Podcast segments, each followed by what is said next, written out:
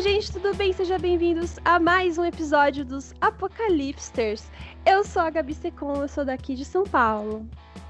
Oi, gente, eu sou a Samanta, também aqui de São Paulo. Oi, gente, aqui é a Lori, aqui de Santo André. Eu sou Jorge Fossati, bem pertinho das meninas eu moro. Eu moro em Recife, Pernambuco. aqui do lado. Olá pessoal, aqui é a Larissa de Brusque. A nossa brusquense maravilhosa.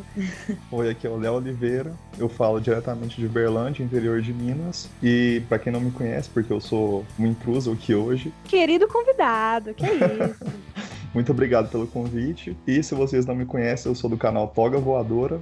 E se quiserem conhecer, o nosso trabalho tem muitos vídeos sendo postados atualmente no YouTube. E a gente está com conteúdo um pouco mais intenso agora na quarentena no Instagram, é arroba Toga Voadora. Então sigam lá se quiserem dar uma conferida. E mais uma vez, muito obrigado. Pô, é um prazer ter você aqui, Léo. É, eu realmente recomendo que todos vocês, nossos queridos ouvintes, confiram lá o canal do Toga Voadora. Eles, eles são. Eles fazem um conteúdo muito, muito legal. Eles são amigos que moram também em diversos lugares, eles fazem conteúdos. Como funciona isso, Léo, de, de vocês fazerem conteúdos agora, inclusive nessa quarentena? Por sorte, a gente deu uma revezada nas câmeras e nos celulares também, cada um tá tendo que gravar de casa. O Felipe, inclusive, mora aí em São Paulo, que é o, o membro mais antigo do que tá por aí mesmo, tendo contato com o pessoal. E ele tá fazendo Sim. muito vídeo pro canal solo dele também, mas a gente tá assim, revezando e às vezes a gente tá fazendo também é, alguns vídeos por é, videochamada e a gente tá testando os formatos ainda. O Felipe e a Natália soltaram um semana passada e agora a gente vai tentar gravar um com os quatro para ver se sai alguma coisa legal e não vira uma zona completa, mas acho que vai dar certo. Mas antes da gente ir para a filé mignon ou o palmito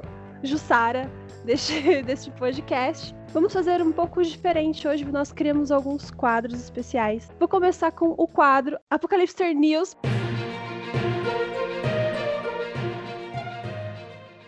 Porque se você não sabe, nós temos um site chamado Apocalipsters com.br, onde lá tem críticas, tem notícias, tem dicas fresquinhas todos os dias. Vocês podem acompanhar sobre filmes, sobre séries, sobre games, sobre HQ, tem tudo, gente. É um site onde todos os colaboradores são da nossa comunidade dos Apocalipsters e é um site que é realmente incrível, feito com muito amor e carinho para vocês. Onde nosso, como é que chama que os, que os jornalistas falam? Nosso correspondente ali do Recife irá trazer notícias fresquinhas para vocês. Bem, eu destaquei um aqui que é Ultimatum.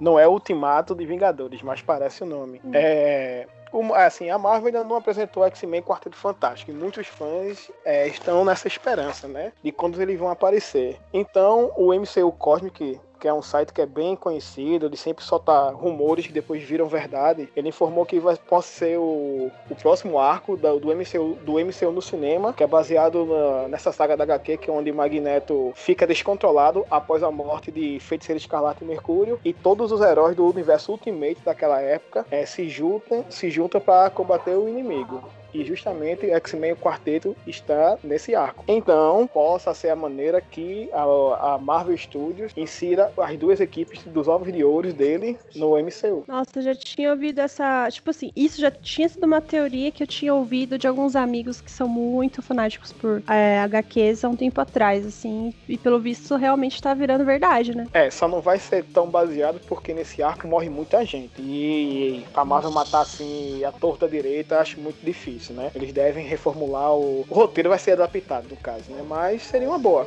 seria uma boa, um grande arco reunindo todo mundo. Só achei que o inimigo eu, eu acho que vai ser interessante, é, porque inimigo... não tem os mutantes ainda não foram apresentados. Eu acho que pode ser uma forma deles entrarem aí no universo, né? É, também e entrar de forma decente, né? É. Porque a Fox só me traz desespero. não, ainda, ainda bem que a Fox não existe mais. É, agora tudo vai agora ser coisa... só Agora agora é coisa do julgar, passado. Né? É. é. tudo agora Disney. É coisa...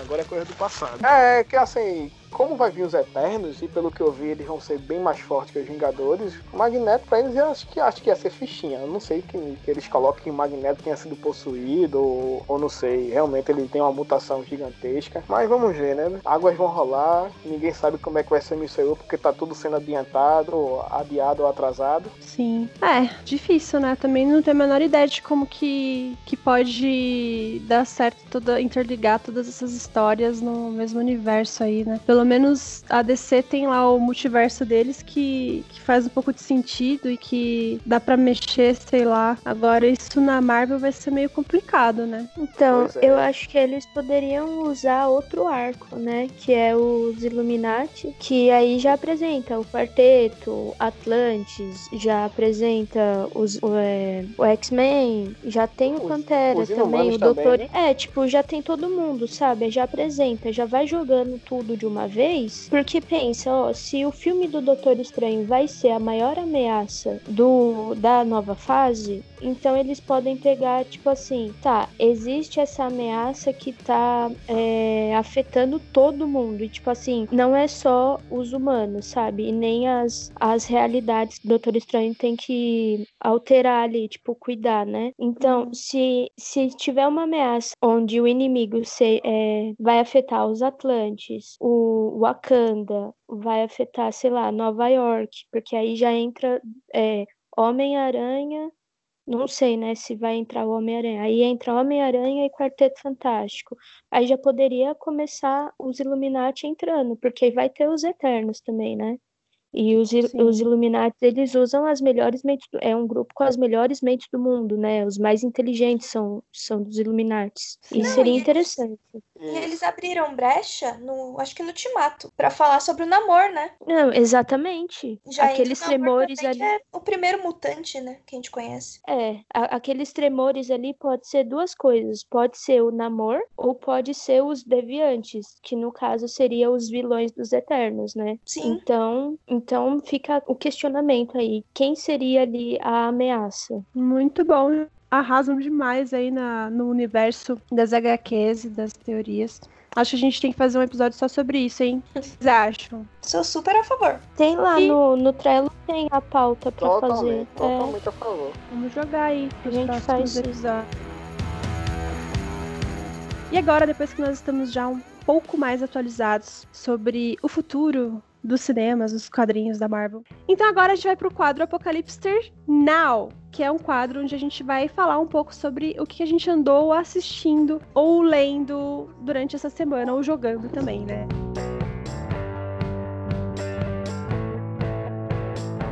Eu tô assistindo Merlin, já tô terminando a temporada, quer dizer, já tô terminando a série. É, é incrível. Começa assim com o Merlin meio adolescente, com o Arthur também meio adolescente, nessa transição pro adulto. E, gente, acontece de tudo. Dá para pegar umas histórias e transformar, tipo, num RPG de mesa sensacional. E é da Netflix? É da Netflix. Tá disponível tudo lá, só que só tem em inglês, tá? Então vai ter que ser legendado, gente. É, eu acho que por causa do coronavírus, os estúdios de dublagem tão, não estão entregando também, né? Algumas coisas. Sim, a HBO também tá com isso por causa do, do coronavírus com Westworld, que é a que a gente acho que mais assiste por aqui. E oh. não tem dublado mais. Por Caramba, enquanto. Por enquanto, né? Vamos torcer para que volte aí ao normal. Alguém mais tá assistindo essa série? Não. Eu. E aí, Lori, o que, que, você tem a dizer? Muitas explosões de cabeça, não é mesmo, Léo? Nossa, nem falo. é muita explosão. Tem muito plot twist, então? Nossa senhora. Você não pode piscar que você perde. Dolores tá vindo pesado. Eu acho que se juntasse o Shyamalan com a Lisa Joy e o, o Nolan, um dos irmãos Nolan que tá fazendo essa série, meu, vai sair, vai ser plot twist a cada minuto. Vocês estão falando de Westworld agora, né? Sim. ah, tá. Beleza. Eu, eu tô. Eu assim, não tô, eu não tô em dia com Westworld. Tipo assim, eu assisti até a, temporada passada. E aí, quando voltou, o que aconteceu? A minha. Meu aplicativo da HBO deu pau. Não tava funcionando em nenhum dispositivo, meu. Aí eu falei, cara, eu não quero baixar. Aí eu fiquei meio assim chateada. E eu meio que deletei falei assim, outra hora eu assisto. Fiquei muito brava, sério. Mas agora que tá chegando no final, eu tô com a consciência pesada. Eu tô querendo, tipo, será que dá tempo pra assistir? Acho que dá, né? Não são tantos episódios, né? Ah, faz faz uma maratona aí, ó. Dá, dá pra assistir em uns quatro dias, eu acho. É, né? Assistir uns dois por dia, dá tempo, né? É, e acho que acaba domingo agora, né? Sim, Isso. acaba domingo. Bom, eu tô assistindo a série uh, Too Hot to Handle, que é Brincando com Fogo também da Netflix. Na verdade é um reality show que eu fiquei triste que Big Brother estava acabando. Assisti toda a temporada do Big Brother. Meu Deus do céu, torci pra Thelma, fiz campanha pra Thelma. Votei mil vezes, brincadeira, votei mil vezes. Mas uh, eu decidi assistir, dar uma chance para essa série porque eu achei a premissa dela muito interessante. Porque assim, eles pegam um monte de gente ultra mega blaster sexy e colocam numa casa e eles dão um prêmio. E assim, quem transar ou beijar primeiro perde o prêmio, entendeu? Vai sendo descontado, assim, do valor do prêmio final. Então, são pessoas que estão, tipo, viciadas em sexo e eles não podem fazer nada, entendeu? Tem que ficar lá na castidade.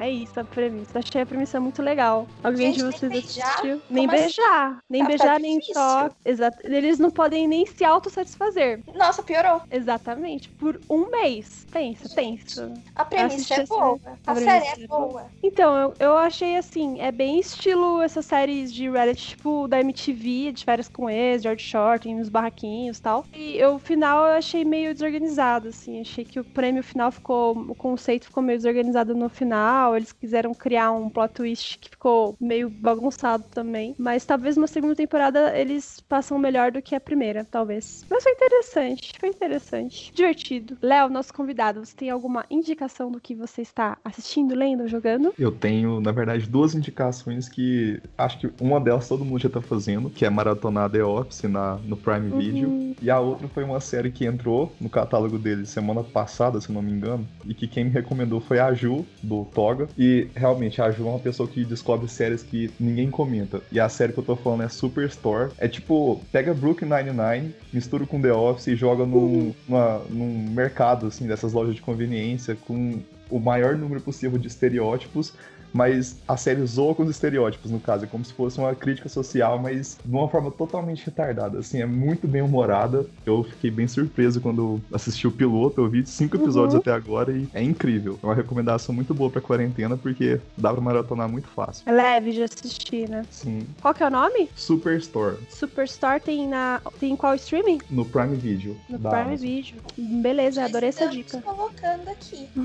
muito bom. Eu vou aproveitar para fazer um uma indicação aí bem clichê pra galera assistir. Todo mundo já deve ter ouvido falar, mas é que foi incrível, assim, esse filme, que é o Milagre na Cela 7. Virou ah, aí a grande sensação muito. da. É, virou a sensação da Netflix, a galera tá comentando, mas é tipo, faz jus, sabe? O filme é maravilhoso, a história é incrível, dá pra chorar. Eu comecei a chorar nos primeiros. No, quando deu 20 minutos de filme e fiquei chorando mais 20 minutos quando acabou o filme. É, a história é incrível mesmo, vale muito a pena, é um filme muito sensível. Ele é bem pesado, mas né, no momento que a gente tá sem botar um pouco de choro para fora é bom e é uma história incrível e muito, muito linda. E eu recomendo todo mundo assistir, vale muito a pena. Muito bom. Vou indicar, mesmo que só tenha uma temporada, mas assistam. Ela é do DC Universe. Infelizmente, ela, como eu comentei, ela foi cancelada, mas assistam Monstro do Pântano. É muito bom, independente ah, se você Jorge, independente se você gostar de quadrinhos ou não, ela é uma série sensacional, tem uma fotografia fantástica e aqueles terror suspense meio meio góticozinho, lembrando da década de 80 daquele monstro que fica dentro da floresta.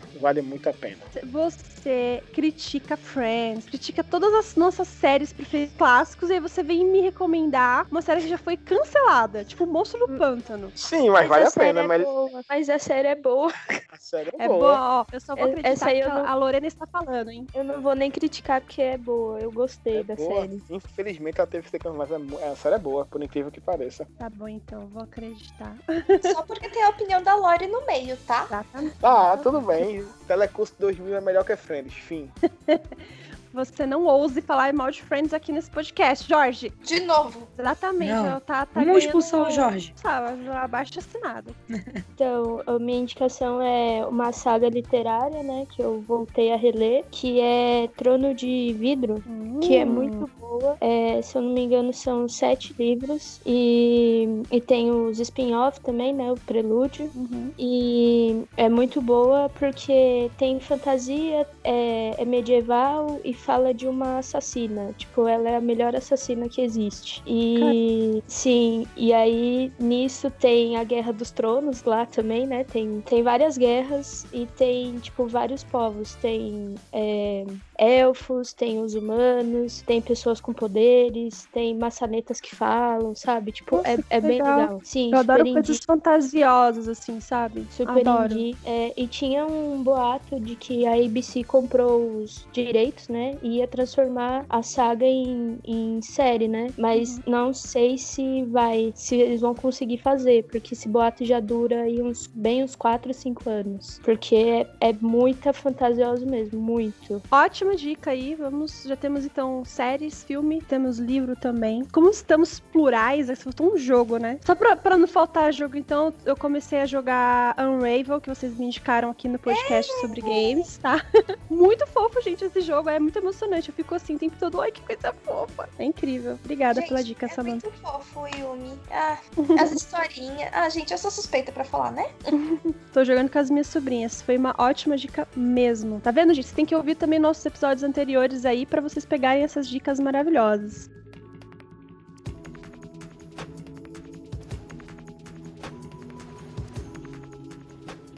Vamos para a nossa pauta principal. Vamos falar dos filmes, sim, que merecem uma segunda chance. Você já pensou em algum filme que merece uma segunda chance? No bate-papo de hoje, iremos discutir sobre alguns filmes que poderiam ter um reboot.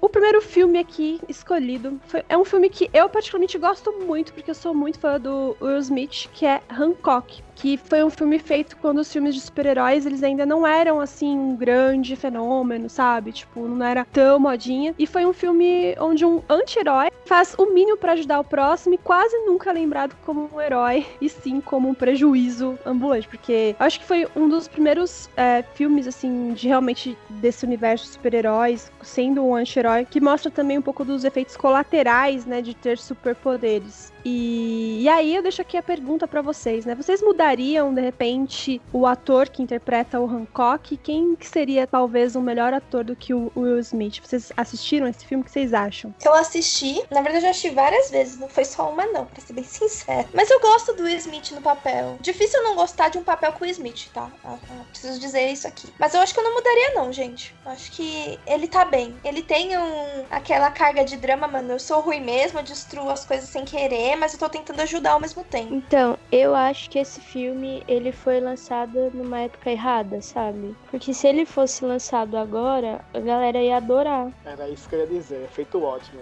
Foi lançado na época errada. Se ele fosse lançado agora, a galera ia adorar, porque a galera já tá acostumada com Deadpool, com Logan, sabe? Então, se ele fosse lançado agora, a galera ia comprar a ideia, né? De, ah, tem um cara que, tipo assim, foi criado há mil anos atrás e tem poderes só existe ele. E seria legal, mudaria algumas coisas no filme também. É, tipo, colocaria mais sobre o passado deles lá, como eles foram criados, né? Pra, tipo, chamar o público e ter uma continuação, assim. Quem sabe ele e o par romântico não sejam os últimos, sabe? Tipo, poderia aparecer outros vilões, outras pessoas com poderes, ia ser interessante. E eu mudaria também a classificação dele, porque ele, quando foi lançado, foi pra PG-13, né? 13 anos. Hoje, com certeza, daria para ser um 18, 16 anos, de boa.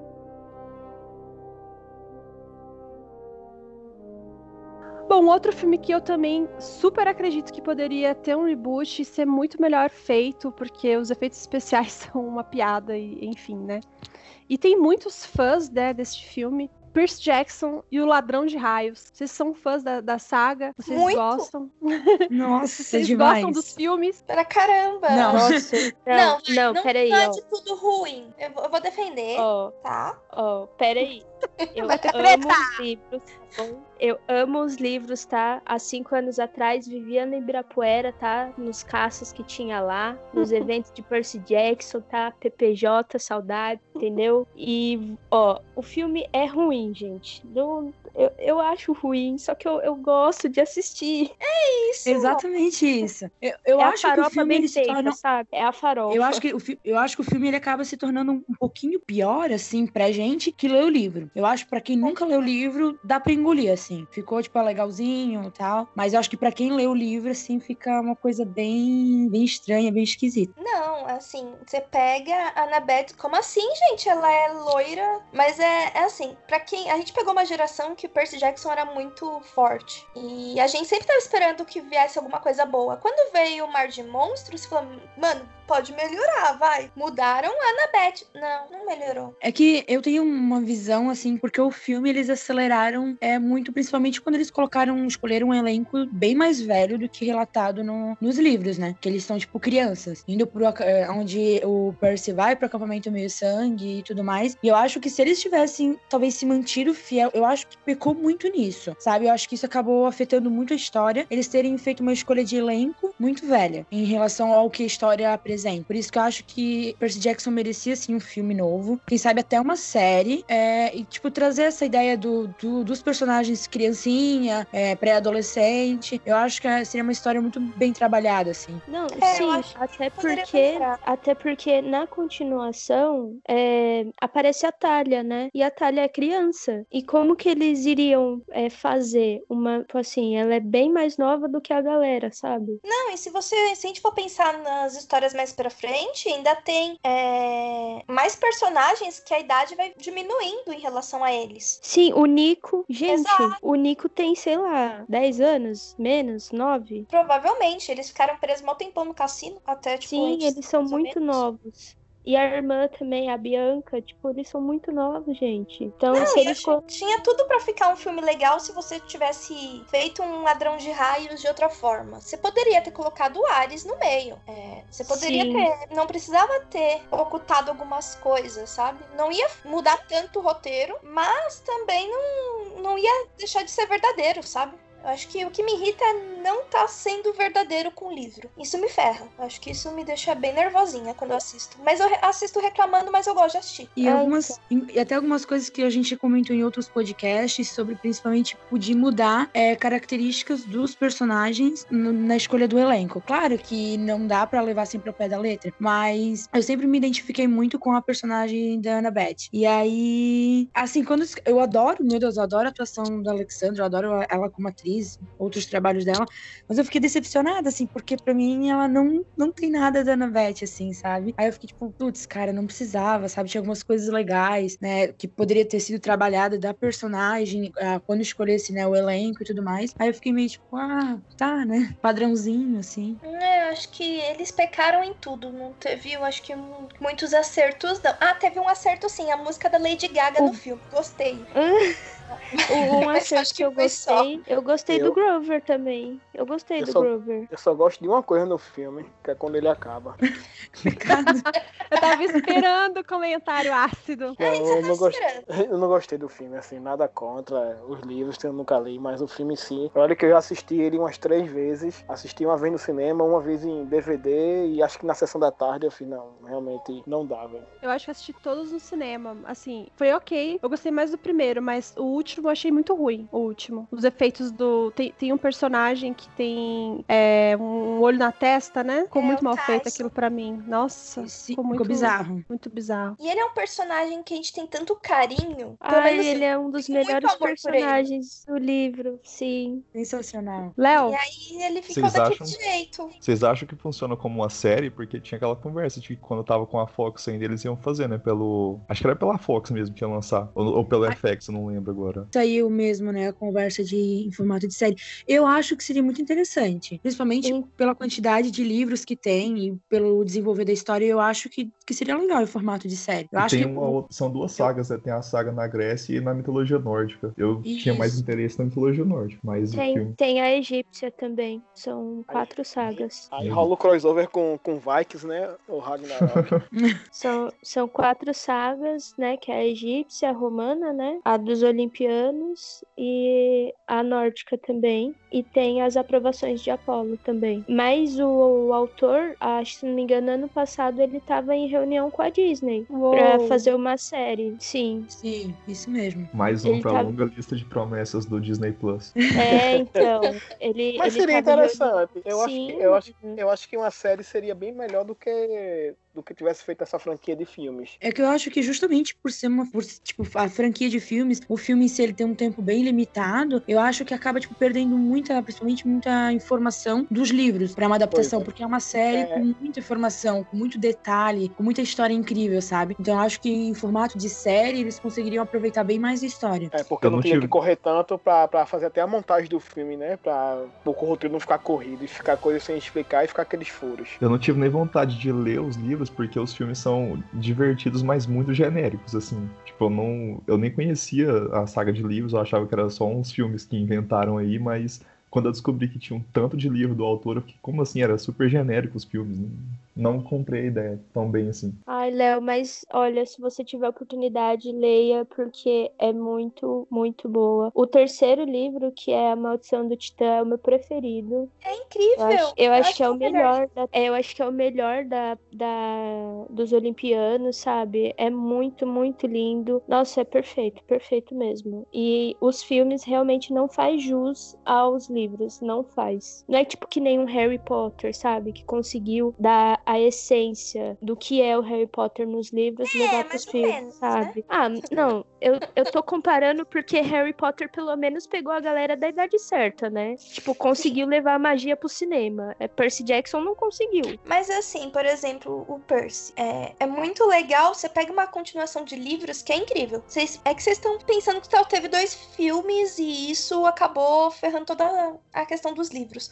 Mas os livros, a leitura é muito fácil, é muito atual, é, é muito rápido de ler. Você acaba se envolvendo tanto com a história que você tá lendo um livro inteiro em dois dias. É muito rápido. E eles usam termos do nosso dia a dia. Então ele vai falar do Google, vai falar da, de bolacha Oreo, vai falar de um montão de coisa que é do nosso dia a dia. Então torna Sim. a leitura muito agradável. Dos artistas também. Nossa, foi muito engraçado. Muito bom, galera. E agora a gente tava falando uh, agora há pouco, né? Também de Quarteto Fantástico, lá com a notícia que o Jorge trouxe. E ele também tá aqui na nossa lista, né? Porque a tem duas sagas, né, de filmes, que pelo menos eu me lembro, tem outras eu não, não sei. A primeira saga, eu, assim, não achei tão ruim na época que eu assistia, era, sei lá, criança, adolescente. A segunda, a segunda saga, que tem só um filme, eu não tive coragem de assistir. E aí agora eu... ele pode voltar, né, pra, pra Marvel com tudo agora, né? Eu tenho só uma pergunta antes de entrar mesmo no tema. Tem outro ator para fazer o Reed que não seja o John Krasinski? não. Não, não tem. E Hoje a esposa dele. É, e a Emily e a esposa dele, a, Sue Richards. É, tipo, casal, casal Reed ali tem que ser os dois. Uhum. É muito, muito perfeito os dois. O problema é que o elenco do filme de 2015 é muito bom, só tem ator bom, todos eles são ótimos, mas não, não combinou. É. Não, na moral, aquele filme é uma piada pronta, pô. eu não tive coragem, gente. Tipo, até que tem atores bons, é, não, não no personagem, né? Mas separadamente, separadamente bons. Mas é, é difícil, assim. É... E pior que todo mundo que assistiu no cinema, uh, muito fã, né? Na época eu, eu tava no X-Manteiga, o Dinho foi assistir, super empolgado e tal, assim, tipo, que ele gosta muito. Aí, uhum. nossa, ele voltou com a cara horrível, cara péssima, tipo, meu Deus. E o diretor desse filme é muito bom, que ele veio daquele Poder Sem Limites, então todo mundo apostou muito no cinema de herói dele. E, tipo assim, o começo do filme é muito promissor, porque começa com uma vibe meio ficção científica puxada pro terror, que nem os filmes do Cronenberg, e você acha que vai engatar nessa veia e vai até o final. Mas, uhum. meu Deus, é uhum. muito insuportável. O filme é curto, mas parece que tem três horas, pelo uhum. ritmo. É, tudo que é chato parece que demora mais, né, Léo? Né, Léo? Pois é. Não, e se eu não me engano, ele, ele é o pior, assim, no Rotten Tomatoes ele tem a pior nota dos filmes de herói. Sim, ele superou o Esquadrão Suicida, impressionante. E olha, Esquadrão que... Suicida é ruim. Não, quando saiu Olha, superar ele? Sério? Porque o pessoal tinha ele. votado e aí, beleza, parou no, no nível lá. Aí quando saiu o Esquadrão Suicida, o filme era muito ruim. As pessoas reassistiram o Quarteto Fantástico e votaram de novo só pra baixar mais ainda a nota, porque é beleza. Não, mas gente, foi horrível. Assim, eu assisti no cinema.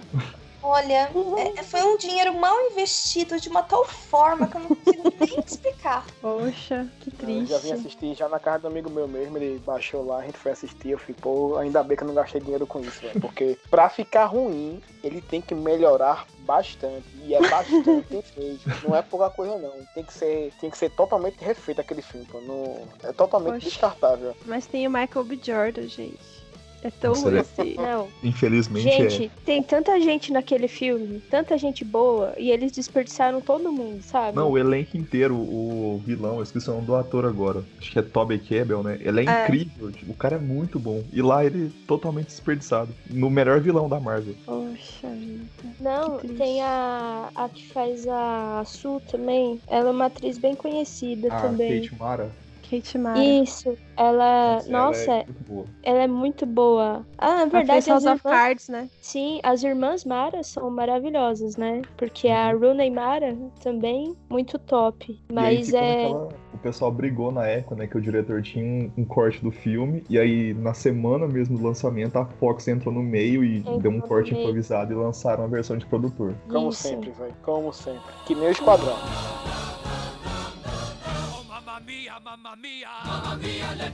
Nossa, Esquadrão Suicida, meu Deus. É, que nem outro filme aí, né? Que nem outro filme, né, Snyder? Uma bafá esse não, caso. Não, e, e onda que Esquadrão Suicida vocês vão até rir, porque eu assisti quatro vezes, pô. No cinema. Caramba! No cinema? Eu, a gente sabe que tu gosta, Jorge. Não, vê, eu fui assistir na pré-estreia. Bacurau tava... 11. Bacurau 11 tem outro nome agora. Meu Deus, gente. Eu fui assistir na pré-estreia, aí assisti, beleza. Aí não tinha absorvido direito, que eu tava meio cansado, de fim de noite, 10 da noite, e eu, enfim. Assisti no outro dia aqui no, na cidade que eu moro, tem um cinema, infelizmente só passa dublado, meu filho. Uns amigos meus iam, me chamaram, eu fui. Aí quando eu vi o filme, eu falei assim, bicho, esse filme aí não foi o mesmo que eu vi ontem não, velho. Ontem tava menos ruim que hoje. Tem algo de errado aí. Algo de errado não está certo. Álcool. Aí, né, aí depois uns amigos meus queriam assistir e encheram meu saco. Tá, eu vou. Aí eu vi que o filme era totalmente ruim. Aí na última vez foi um pessoal que eu trabalhei, a gente tinha sido demitido assim há pouco tempo, a gente tava juntos. Aí eles queriam porque que eu assistia a porra desse filme do Esquadrão. Desculpa aí o palavreado aí. É, vamos, já que todo mundo quer, né? Aí o filme, irmão, na moral, esse filme é terrível, velho. Pra mim é o pior filme de herói já feito. Supera o próprio o Quarteto Fantástico. É... Ah, mas pô, Lanterna Verde também é muito ruim. Mas o Lanterna Verde oh. é engraçado em alguns pontos ainda. O Esquadrão é muito vergonha alheia. Não, o Esquadrão, até Amanda Waller chegar no presídio, o filme não tá ruim. Pronto, a partir dali, é. meu É o problema é aquele Mano, trailer. Olha... Não sei se vocês lembram daquele primeiro trailer que tinha a música do Bee Gees, que era um filme totalmente sombrio, e eu acho melhor que o trailer era do, do Bohemian Episode. E, tipo, não, eu, eu acho que até comentei. Era fantástico. Eu acho que até comentei no podcast que foi aquele da DC, que quando o David, acho que é David Ayer, se não me engano, o diretor, ele apresentou para os executivos lá, os caras, não, regrave, eu quero mais colorido e comédia para vender que nem a Marvel. Nossa, aquela edição daquele filme, meu Deus. Matou o filme, gente. Matou. O primeiro trailer me vendeu um negócio. Vocês sabem que eu sou revoltada com esse filme. Mas, mano, o primeiro trailer era um negócio fantástico. Ia seguir a linha, tá bom, que o Batman vs Superman é horrível, concordamos. Mas ia seguir aquela linha sombria. Ia ficar muito legal. Aí vem me deixa tudo colorido. Me poupe, né, querida DC? É, eu é. desisti. E desde Ainda então bem... o Will Smith afundou, né? Pô, coitado, né? Will Smith. Rep... Olha, gente. Eu não reparei nisso. Will Smith e Viola Davis, gente. Eles desperdiçaram a Viola Davis nesse filme. num grau que. Meu Deus do céu.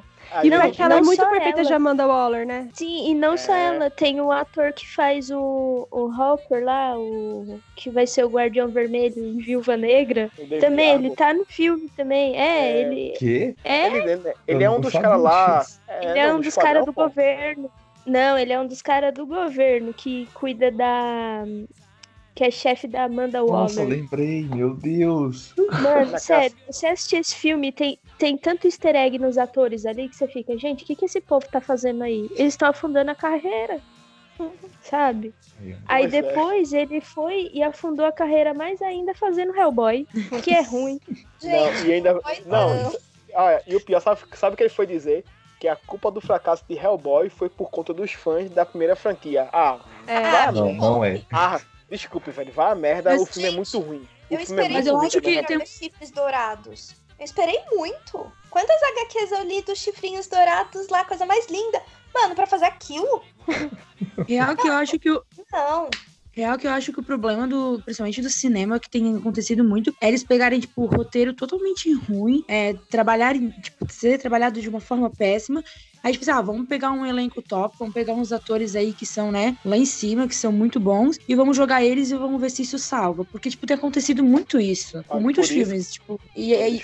Não adianta, não adianta porque não melhora em nada. É, pois é. Sa Desculpa lá de ter interrompido. É, não, rapidão, sabe? Feito Perry Jenks, ela, ela, ela, ia dirigir algum filme do Thor, só que ela pegou o roteiro e disse: não tem como fazer isso aqui ficar bom. Pronto.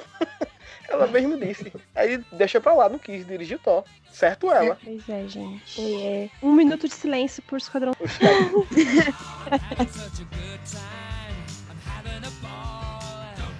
Não, eles não merecem meu minuto de silêncio, tá? Eu, eu gastei dinheiro pra ir ver eles. Eu gastei dinheiro quatro vezes Aquele Mano. Coringa não merece o meu Nossa. dinheiro, não merece aquilo, o meu silêncio. Aquele Coringa. Aquilo não é Coringa. Não, não, eu, eu, não culpo o Leito. O roteiro é ruim.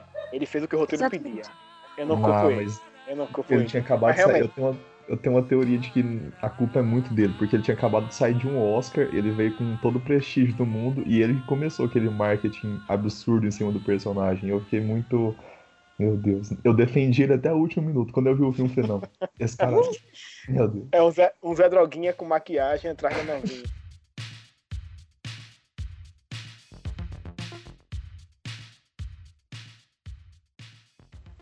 Não, e depois ele, no ano seguinte, ele fez o Blade Runner, ele tá incrível. Fica assim, por que, que ele fez aquilo com a carreira eu, dele? Eu culpo pois ele, é. sabe por quê? Porque ele é 880. Se, você pe... Se vocês pegarem todos os filmes dele, que ele já fez, tipo, muitos, você fala assim, meu, como é que ele pode fazer isso aqui e que é muito bom, muito excelente, e aí faz isso aqui que é muito ruim, sabe? Horrível. Ele fez aquele filme é, no quarto do Pânico, não sei se vocês já assistiram. É um filme bem uhum. antiguinho. Sim, sim. Tem, tem a Kristen Stewart. Isso, tem a Kristen Stewart novinha, sabe? Tem a. Muito bom. Sim, é, é muito bom. E ele é o vilão do filme. Eu não sabe? lembrava disso. Ele é o vilão do filme. Caraca, eu também não lembrava. Sim, aí tipo, eu... você pensa, mano, e ele é muito ruim no filme, velho. Eu assisti esse tempo de novo e falei, não, gente. E eu achava esse filme tá... muito bom, velho. Eu tá achava tá muito também... bom. Ele tá também uma franquia desses slash, né? Acho que é. Não sei se é. Eu sei se vocês fizeram no verão passado ou se é outro. Sim, acho que sim. sim. E ele tá em Clube da Luta, né? O Angel Face também, que é um dos melhores personagens do é, filme. É, verdade. Nossa, Sim, gente. então. ele, ele faz muita coisa, tipo, muita coisa mesmo. E aí é... você você pega a carreira dele, aí você vai vendo que tem uns acertos, né? Tem vários erros também, mas tem uns acertos muito bons. E você pensa, meu, ele fez o Coringa, ele ficou louco fazendo, porque ele começou a mandar rato morto pro elenco, gente. Tipo, foi uma coisa que não fez bem para ele também ali, né? Ainda bem que pra história da, do, do, teatro de entrar no personagem, né? Sei lá. Ainda bem que a Margot Robbie saiu do meio dessa galera aí. É, tipo, ator do método, né? Tipo, que entra tanto no personagem que, tipo, não, não sai mais. Ah, mas, do, mas desse elenco do Esquadrão, só não vai votar ele e o Smith. Os outros vão votar. Olha, ah, a Katana vai votar também? Quem? Ah, não, é não, não, não, não, não. Cara não, por favor. Não, a Katana. Qual? A Katana. Não, a, a Katana, Katana existe naquele filme, eu nem lembro direito, né? Ô, gente, pensar, e pensar que ela é atriz de The Boys, hein, gente? Ela pois faz é. The Boys. Nossa, meu Deus, Tristeza. que desperdício. É. Mas assim, filmes de, de super-heróis, é, eu acho que Bom, Esquadrão Suicida não tem o que fazer, né? Tá aí andando pro segundo filme. Graças a Deus que fizeram Coringa com Joaquim Fênix pra dar uma limpada na nossa memória. E Aves de Rapina poder... também. E Aves de Rapina também, que deu uma, uma segurada boa aí também no nosso afeto pela DC Comics. Nossa listinha também tem uh, dois filmes de super-heróis. É, na verdade, um filme de quadrinho, né? Dois filmes de quadrinhos. Uh, que eu acho que não tiveram também boas adaptações para o cinema. Um é a Liga Extraordinária, que é uma das piores adaptações de quadrinhos já feitas, que é, é uma história do Alan Moore.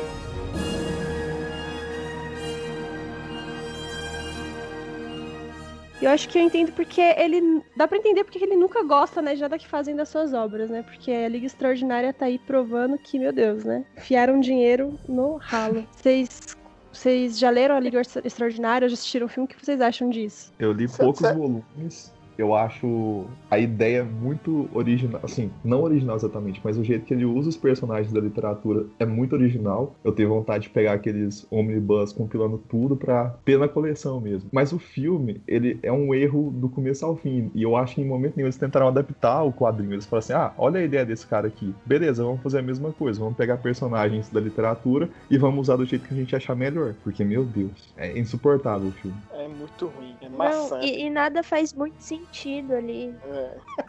Não faz sentido. Eles vão fazer a liga, sendo que o vilão tá na liga. Entendeu? É ridículo. É. é. a mesma coisa do Esquadrão Suicida. Exatamente. E é um filme lá de meados de 2003, antigaço. O protagonista, o Alan Quarterman, é o Sean Connery, tipo, um dos maiores Sim. atores da história. É por isso que ele aposentou. Não.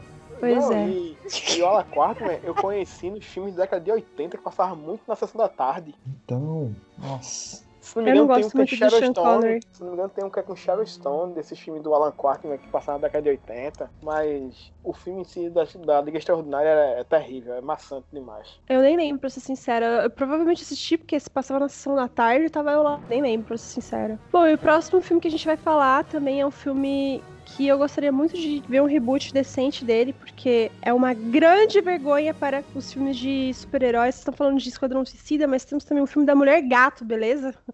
Que é com a Halle Berry. E assim, ah? Isso aconteceu também, né? Poxa, inf, inf, infelizmente, em vez do, dos produtores pegarem o dinheiro do orçamento e doarem para crianças pobres na África e no resto do mundo, a Clemente fazer um filme desse. Na moral, bicho, olha.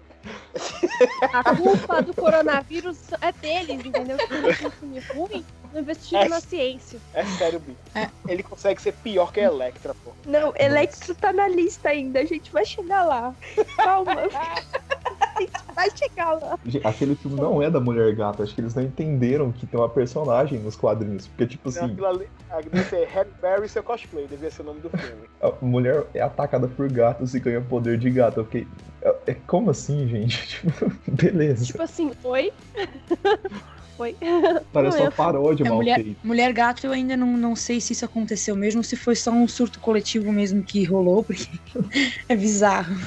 Assim, sendo nesse mesmo ano, ela não ganhou o Oscar? Ganhou, mas é, é justamente foi. por isso que ela foi cotada, acho que, por esse papel. Porque ela tava em alta. Ninguém ela entende por que ela aceitou, gente. Ninguém entende. Dinheiro, porque... Gente, ó, dinheiro, foi, foi ela fez um discurso pro, pro empresário dela quando ela ganhou o Framboesa de Ouro por esse filme.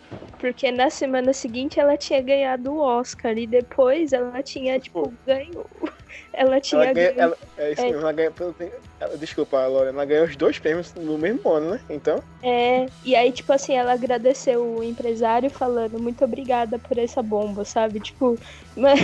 Como assim?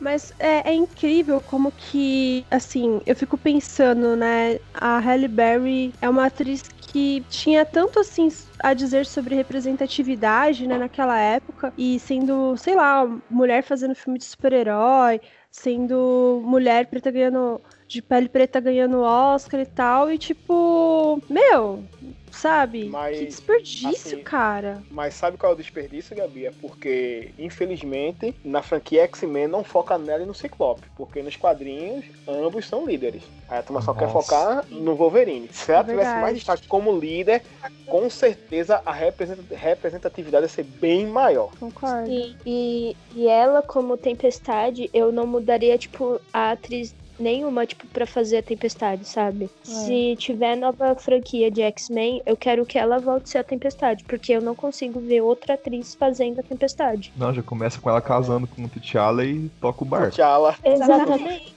É, mas ela tá com quantos anos hoje em dia? Tem que ver de, de, de qual idade que a Marvel quer, né? Nossa, é verdade. A Aí eles falaram é, tá com 50, acho. Ela tá, tá com 53 anos, gente. 53? Ah, mas ela tá inteiraça, né? Tipo. Uhum. Ela parece ter 20 e poucos, mas. Tem também exagera, né? Do... É. tem que ver a questão é. do ator tá afim também, né? Porque quanto mais velho o ator, mais com preguiça de filme de herói ele tá. É. Mas aí eu acho difícil a Marvel querer. Acho que no máximo, um papel de tempestade hoje em dia, acho que no máximo 40 anos, e olha lá. É. É, Ah. o ator que faz o Pantera, ele tem 42 anos. Mano, a atriz que faz a mãe dele tem, sei lá, quase 70. Eu Gente, fiquei a- choque a Zoe vi. Kravitz combinaria Angela de tempestade. É Angela Bassett o nome dela? Isso. A Zoe Kravitz, na minha opinião, combinaria de tempestade. Concordo, eu acho que ela tem já um, um histórico de filmes bons, tem série que ela fez muito bem, e eu consigo visualizar ela como tempestade. Sim. Ela seria uma... Principalmente aquela, aquela Ah. fase do Moicano de Tempestade de Ororo. Mas ela Ah. não tá na DC agora? Ela fazia Mulher Gato. Mulher Gato. Ela Ah, é nova verdade. Mulher Gato. Nossa, gente, o meu cérebro fez várias ligações, conexões assim, sabe? Não, mas ela daria também muito bem, uma mulher gata muito bem também. Acho também que foi uma ótima escolha. Não Tomara sei que se dê vocês viram certo. Hunters, a série nova da Amazon com o Al Pacino. E tem uma atriz que faz a Roxy Jones que eu acho que ela daria uma boa Ororo mais jovem também. Ainda não assisti essa série, tô doido pra assistir. É muito boa. Olha, Porque dessa franquia nova, desses quatro filmes, só aproveitava o Fassbender mesmo como Magneto, Nossa, o McAvoy como, como Xavier e só. É, gente, eu não consigo Realmente. defender a Jennifer como mística. Eu adoro a Jennifer. Nossa. Acho a atuação dela incrível. É, ela já ganhou Oscar também, Ah, já é. caiu no Oscar também. Mas é, eu não consigo defender a mística, gente. Difícil mesmo, Consigo. difícil. Ela, Concordo muito. ela, ela tem. Ela, ela tem destaque porque é uma atriz que ganhou Oscar, né? Aí tem que dar um destaque à atriz que ganhou Oscar, num personagem que nos quadrinhos nem fede nem cheira assim, né? Não, ela ganhou o Oscar e era dos Jogos Vorazes também, né? A Katniss. Então ela tinha apelo É. e prestígio. Então, mas Era o nossa, marketing Ah. visual. Tem uma atriz que também combinaria de um pouco de tempestade, que- aquela que faz cara gente branca, acho. Vocês já assistiram? Não. Cara gente branca. É, Verdade, Lo- a Logan, Logan. Oi? Não é aquela protagonista? É, a Logan Bruni, o nome dela, Isso. Samantha. Nossa, ela combina muito Ela- também. Ela fez um filme da, que tem na Netflix que se chama The Perfections também. É muito bom o filme. Nossa, eu assim, eu sou muito fascinada por essa mulher. Eu acho ela, sei lá, a beleza dela meio hipnotizante, assim. Sabe aquelas mulheres que você fica olhando, caramba, que bonita? Eu adoro ela. E ela- essa série é muito boa também, eu super recomendo. Bom, então já desabafamos um pouco aqui sobre Mulher Gato. ah, vamos falar de Electra, vai. já vamos emendar na Electra. Que, que filme foi esse, meu Deus do céu.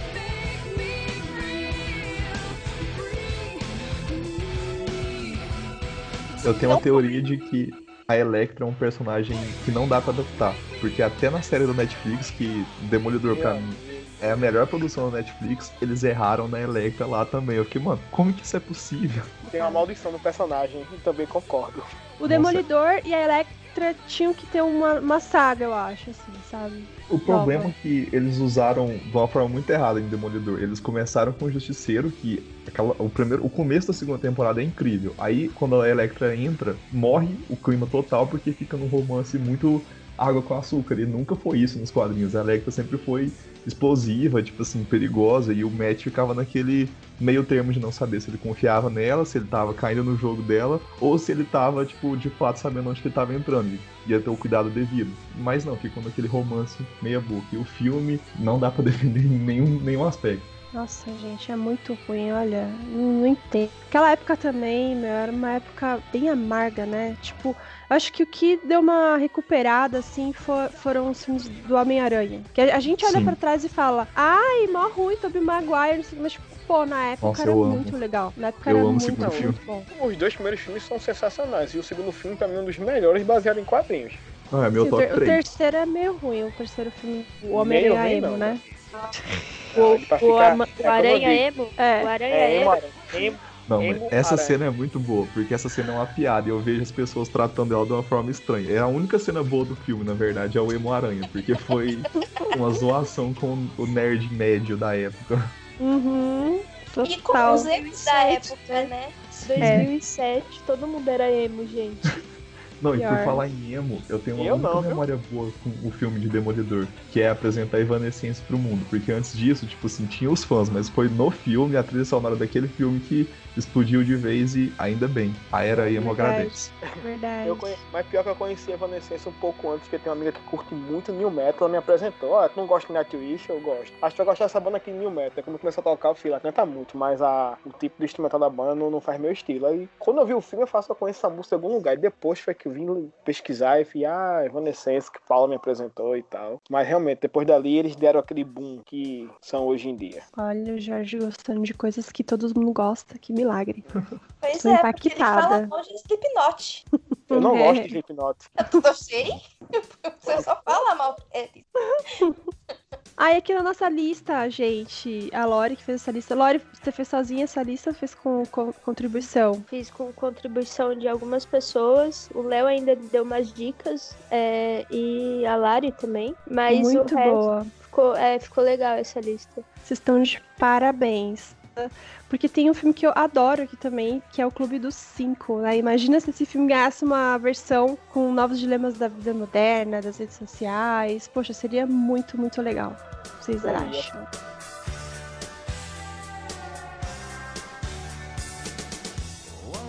Eu teria ah, medo.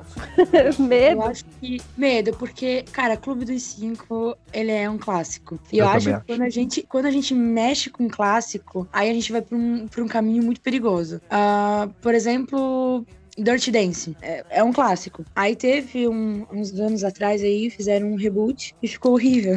É, então, eu acho. Não. Ai, eu não lembro o nome dos atores. Mas é, o filme é bem fraco, nem, nem assiste, não vale a pena. Uhum. É, vê lá o clássico mesmo, o antigão.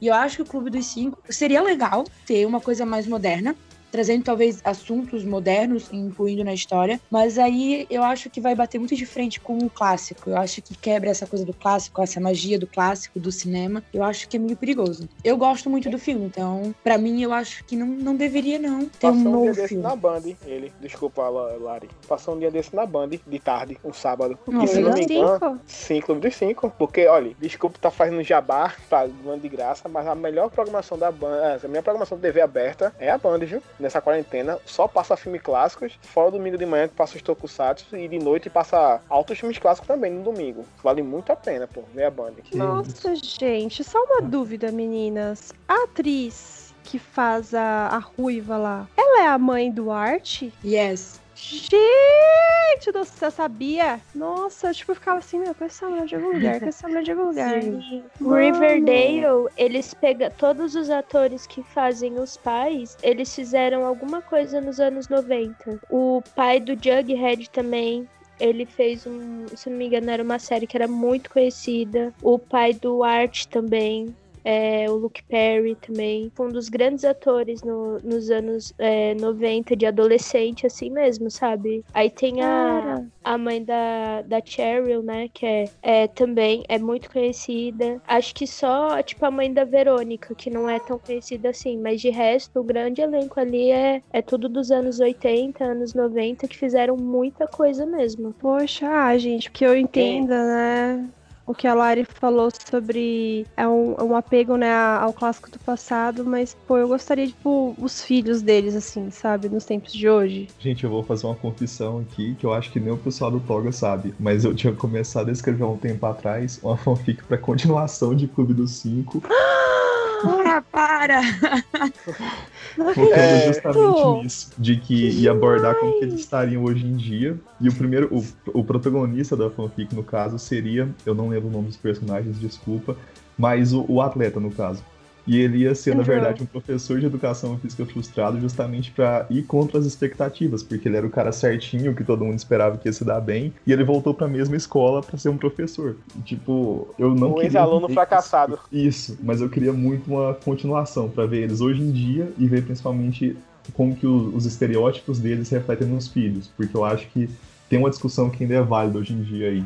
Ah, não, eu acho que seria, eu seria incrível, assim, uma continuação. Eu acho que, tipo, refazer o filme, eu acho que seria um caminho meio perigoso. Mas essa Até ideia porque... de trazer as histórias, meu, seria muito incrível, muito incrível mesmo. Até porque a gente ganhou apoio. uma espécie. A gente teve um meio, meio que um, uma inspiração recente que, em Clube dos Cinco, que foi o último filme dos Power Rangers, né? Que teve uma pegada é. bem nessa vibe. Era isso que eu ia dizer, bebeu da fonte. O método como ele se conhece é totalmente Clube dos Cinco. É, Sim. muito real. Só poderia mudar um pouco o arquétipo, sabe? Da... Porque esse arquétipo do Clube dos Cinco é muito construída, né? O filme.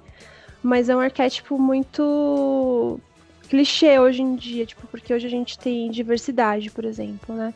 E Sim. ali são todo mundo, todo mundo branco hétero ali, né? É. Então, Poderia. Aí se. Aí é fogo. É uma coisa que eu tô cansando já é que assim, sempre quando vai ter alguma adaptação e aí a galera põe a diversidade, todo mundo reclama, eu fico puta. Gente, a gente tem que entender que as coisas mudaram, sabe? Que, que a gente tem que incluir, a gente tem que ter diversidade nas coisas. Não dá pra gente ter todo mundo branco e hétero, sabe?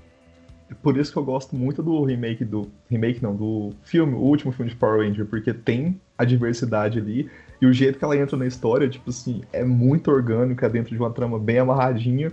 Que beleza, acho que as pessoas foram esperando um filme pro Oscar, sendo que era um filme de Power Ranger, porque dentro da premissa ele é incrível. Eu fico muito é, triste quando não é. sucesso. Eu, eu acho que quando assisti o filme, muita gente saiu reclamando que achou que ia ter o tempo todo bonecos de massa e eles morfando o tempo todo, tá ligado? Muita gente saiu assim, putaça. Não, e tem seres humanos ser... ali. Não, essa, eu acho muito bom aquele filme, por incrível que pareça. Só que infelizmente não foi bom na bilheteria e não teve continuação. Não, e tem fanservice Gente. na hora que aparece os Rangers clássicos, eu fiquei, meu Deus. O Jason e a, e a Anne John Jones, se não me lembro o nome dela, que é a Rosa, que é a Kimberly Isso. e o Tommy. Nossa, eu não posso. Eu, quando eu vi aqueles dois, eu falei, meu Deus, eu ganhei tudo que eu queria. Eu ganhei roteiro, personagens e fanservice. E o povo não gostou, porque é beleza. Eu não, não e o filme também. é muito bom. É muito bom, gente. Rita, eles deram, tipo assim, um, uma história pra Rita Repulsa também, pra ela Sim. ser daquele jeito, sabe? Sim. Eu adorei ela. E... Eu também gostei. O, o jeito é o cara que... do Breaking Bad, né? Desculpa. Sim. Sim, é, eles pegaram, tipo, o, o, elenco lá inteiro é muito bom. As crianças também, tipo, as crianças, os adolescentes também são maravilhosos. O Billy, que é, tipo, todo desastrado lá, e ele que faz todo mundo se unir, todo mundo morfa por conta dele, sabe? O jeito e, que eles tipo, trabalham a questão do, do espectro do autismo nele é muito bem feito, assim, não foi em Exatamente. momento abusando do humor, foi muito bem dosado. Sim, ah, tipo, ele, que... ele não sabendo o que é o sarcasmo. é Sim, muito, bom. muito bom. Eu acho que as pessoas não gostaram, porque quem é mais, mais novo eu senti que gostou, mas quem é mais das antigas não odiou, assim. Gente, mas o Power Rangers é aquilo, gente. Não tem como mudar o que é, sabe? Eu gostei hum. muito do que eu assisti. E eu não mudaria nada no filme. Nada eu mesmo. É uma pena que ele não foi tão bem assim de bilheteria. O próximo filme que a gente vai falar aqui é uma saga que chegou ao fim uh, com a grande Mila Jovovich, né? Meu que Deus. apesar de fazer apesar de fazer vários filmes, isso não significa que as produções sejam exatamente boas adaptações. Mas vamos agora jogar na roda aqui. Resident Evil merece um reboot ou não? Nossa, o fã de Resident Evil não cansa de apanhar, é impressionante. Gente, eu não acho assim. Eu gosto do, dos filmes do Resident, tipo assim, não, não todos, né? Um ou outro não dá, mas assim, eu, eu maratonei um tempo atrás todos os filmes do Resident Evil e eu me diverti, pra ser, vou ser sincera com vocês. Quando eu não conhecia a fundo a franquia, eu gostei muito do primeiro e do terceiro filme. Assim, eles são mais aceitáveis, tem uma certa estrutura ali, tirando o final do terceiro filme, mas eles funcionam dentro da premissa de zumbi. Mas é. depois que eu joguei os jogos assim e eu virei fã de Resident Evil mesmo, eu fiquei assim, gente, como que é possível estragar tanto assim? Tipo, não que Resident Evil seja um primor de roteiro, inclusive eu acho que o melhor roteiro é em Resident Evil 7 que tá, mas os fãs mais hardcore, eles piram com aquele jogo, eu não, não entendo porquê também, mas assim, não sei o que acontece com aqueles filmes, é muito confuso. É muito ah. ruim, gente. É muito ruim. Eu só assisti não. os dois primeiros e não gostei de nenhum. Não, nem, nem, nem perde seu tempo assistindo o resto, Jorge. Nossa, Mas vale a pena ter um reboot de filme, gente? Vocês acham? Não, eu sério. acho que, eu, eu acho que, a série seria melhor. uma série? Sim. É, eu acho que funcionaria muito melhor como uma série do que como filme. Inclusive, tinha aquelas conversas de que a Netflix estava negociando os direitos com a Capcom pra adaptar uma primeira temporada, o primeiro jogo, né? Pra fazer uns seis a oito episódios focados na mansão. Eu acho muito certo, mas precisa de um roteiro também, porque o, o, o, primeiro jogo não tinha um roteiro muito bom, mas aí teve um remake lá em 2002 que deu uma história muito boa pra, pra mansão ali. E se eles seguissem, não arrisco assim, mas se fossem um pouco mais fiéis e focassem na Jill mesmo, tinha potencial. Poxa, aí, ó, concordo. E para finalizar aqui, a gente tem a, uma, na, na, nossa lista, né, os filmes do Shyamalan, que também, né, quando se trata do diretor, é, o assunto fica entre 8 ou 80, já que mesmo, já que o mesmo fez filmes brilhantes também e tem aqueles que não agradam muito assim, sabe, ninguém, e que merecem uma segunda chance, porque as histórias, né, elas são boas assim, né? As premissas são muito boas. Como, por exemplo, Avatar, A Lenda de Yang e o último filme da trilogia, Glass que era muito aguardado pelo público, mas que infelizmente não foi tão Ai, bem aceito. Eu não sei o que é pior, o Avatar ou o Grass, não sei. Já me falaram que eu tenho que assistir Grass de novo porque eu tenho que ver de uma nova forma. Já, já escutei isso. Aí já tá errado, né? Pois Você tem que ver é... com os olhos fechados. É, quase isso. Mas e no volume zero. Exatamente, não. Eu esperei muito. Porque, assim, o fragmentado foi tão bom. Acho que o, o James deveria ter se indicado pelo menos no Oscar por aquele papel. O cara Com tava certeza. muito bom. É, a história é, é muito boa. É, desculpa, Sá, o problema é que o filme foi lançado antes do segundo semestre. Aí é muito difícil um filme que é lançado no segundo semestre disputar Oscar ou algum ator. É. Mas eu acho que aquele filme, tipo, deu uma, uma volta muito grande pro diretor. Tipo, ele tava ali, mano, tava dando certo. Aí ele faz Glass. Não tenho o que, que, que falar. Saiu daquele jeito. É que nem Avatar. É, Avatar tipo assim, Avatar tem muitos problemas porque acho que ele não assistiu a animação, porque Acho que ele só viu os trailers e falou, não, eu já entendi, eu vou fazer o filme. Mas o vidro, o problema é que a trilogia tava perfeita até então, porque Corpo Fechado para mim é o melhor filme dele. O Fragmentado é incrível, é um, uma releitura muito boa sobre o que é um vilão mesmo, assim, tipo, quando você entende de onde que ele tá tirando as inspirações, você fica assim, gente, como que ele pensou nisso? Aí chega nesse terceiro filme, que era para ser um filme muito foda, assim, focado no mistério mesmo, ele faz um filme de ação do começo dos anos 2000, super mal filmado, sendo que ele é um cara que filma muito bem sempre. Nossa, foi decepcionante. E ele não é só decepcionante, ele é ruim mesmo. Ele é um filme que por si só não tem mérito positivo, praticamente. É, eu acho que ele é aquele diretor de altos e baixos. Você tem filme muito bom dele e tem filme muito ruim. Não tem meio termo, não tem tipo, ah, isso aqui é mais ou menos. Não. Ou é muito bom ou é muito ruim. Uhum. A Vila, gente, vocês querem falar da Vila? Nossa, aquele filme é muito doido. Gente, e aquele final do filme, você fica, quê? Nossa, Por quê? Que final brega, meu Deus. Não do A Vila, do, do vidro mesmo. Do vidro, é, mas do A Vila, nossa, você fica aquele, meu Deus. Tipo, é, ele chega numas viagens que é tipo, é só dele, sabe? É a mesma coisa com sinais, com é, sexto sentido, que é tipo assim, você pensa, mano, o cara fez isso aqui e o plot twist estava na nossa cara e ninguém percebe, sabe? E ele Porque tem uma necessidade de fazer plot twist que eu acho que é o que impede dele desenvolver o roteiro. Esse filme, por exemplo, o Viro não pedia um plot twist. Ele tentou colocar aquela corporação secreta ali, uma mistura de, sei lá, Hydra com alguma organização genérica, tipo assim, gente, que coisa tosca, tipo assim, nossa. É, não precisava daquilo. Acho que ele tivesse seguido a história do herói com o anti-herói, com o vilão mesmo, teria dado muito mais certo do que fechar todo mundo numa clínica e falar: olha, vocês estão aí,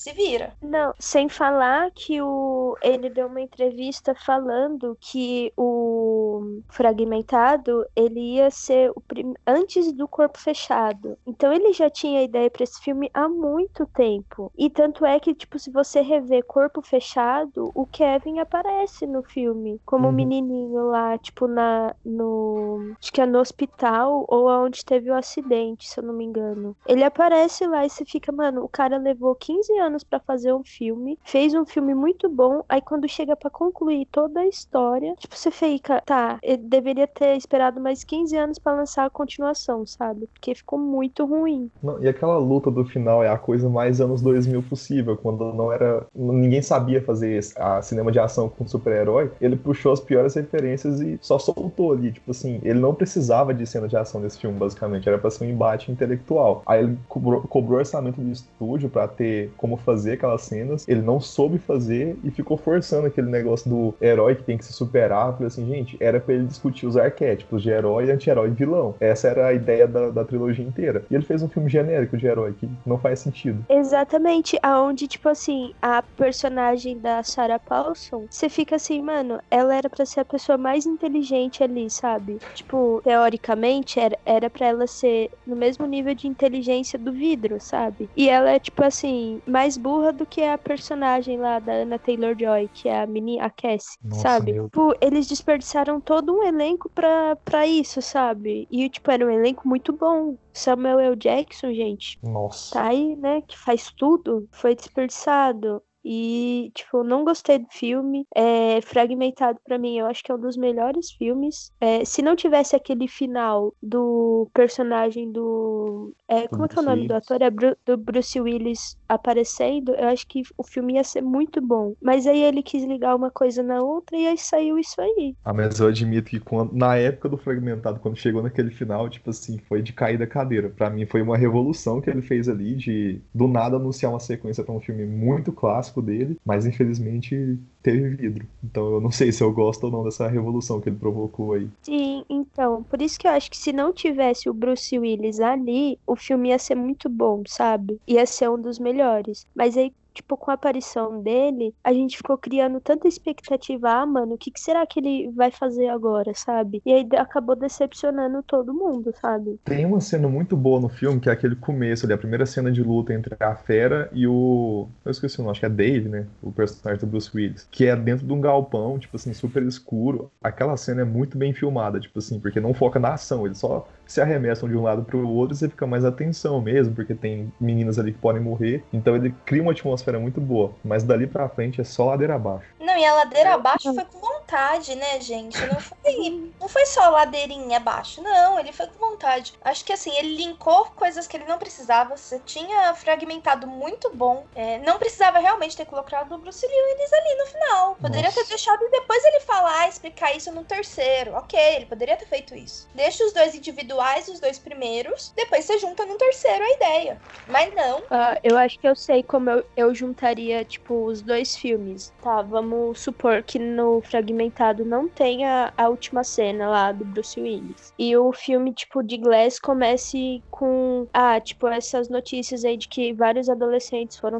sequestrados e ninguém sabe onde tá. E aí, no meio do filme, aparece o Bruce Willis. Não no começo, assim, sabe? Se ele aparecesse no meio do filme, ia ser interessante. Porque aí, tipo, no próprio Glass, eles trouxeram, tipo, quase todos os atores de corpo fechado. Eu acho que só a Robbie White que não voltou, que é a mãe do menino, né? Uhum. Até o moleque, eles trouxeram o mesmo ator. E se eles trouxessem, tipo, esse ator como, tipo, estando investigando as meninas que sumiram e tudo mais, é, e pra no meio do filme ele falar, pai, ó, você precisa investigar isso aqui, é isso que tá acontecendo, a gente precisa de ajuda, e aí eles vão atrás do vídeo vidro. Seria interessante, sabe? Aí seria uma outra forma de ver o filme. Mas do jeito que ele fez, não deu certo. Bom, gente, eu tive que desligar o meu cérebro porque eu ainda não assisti Glass.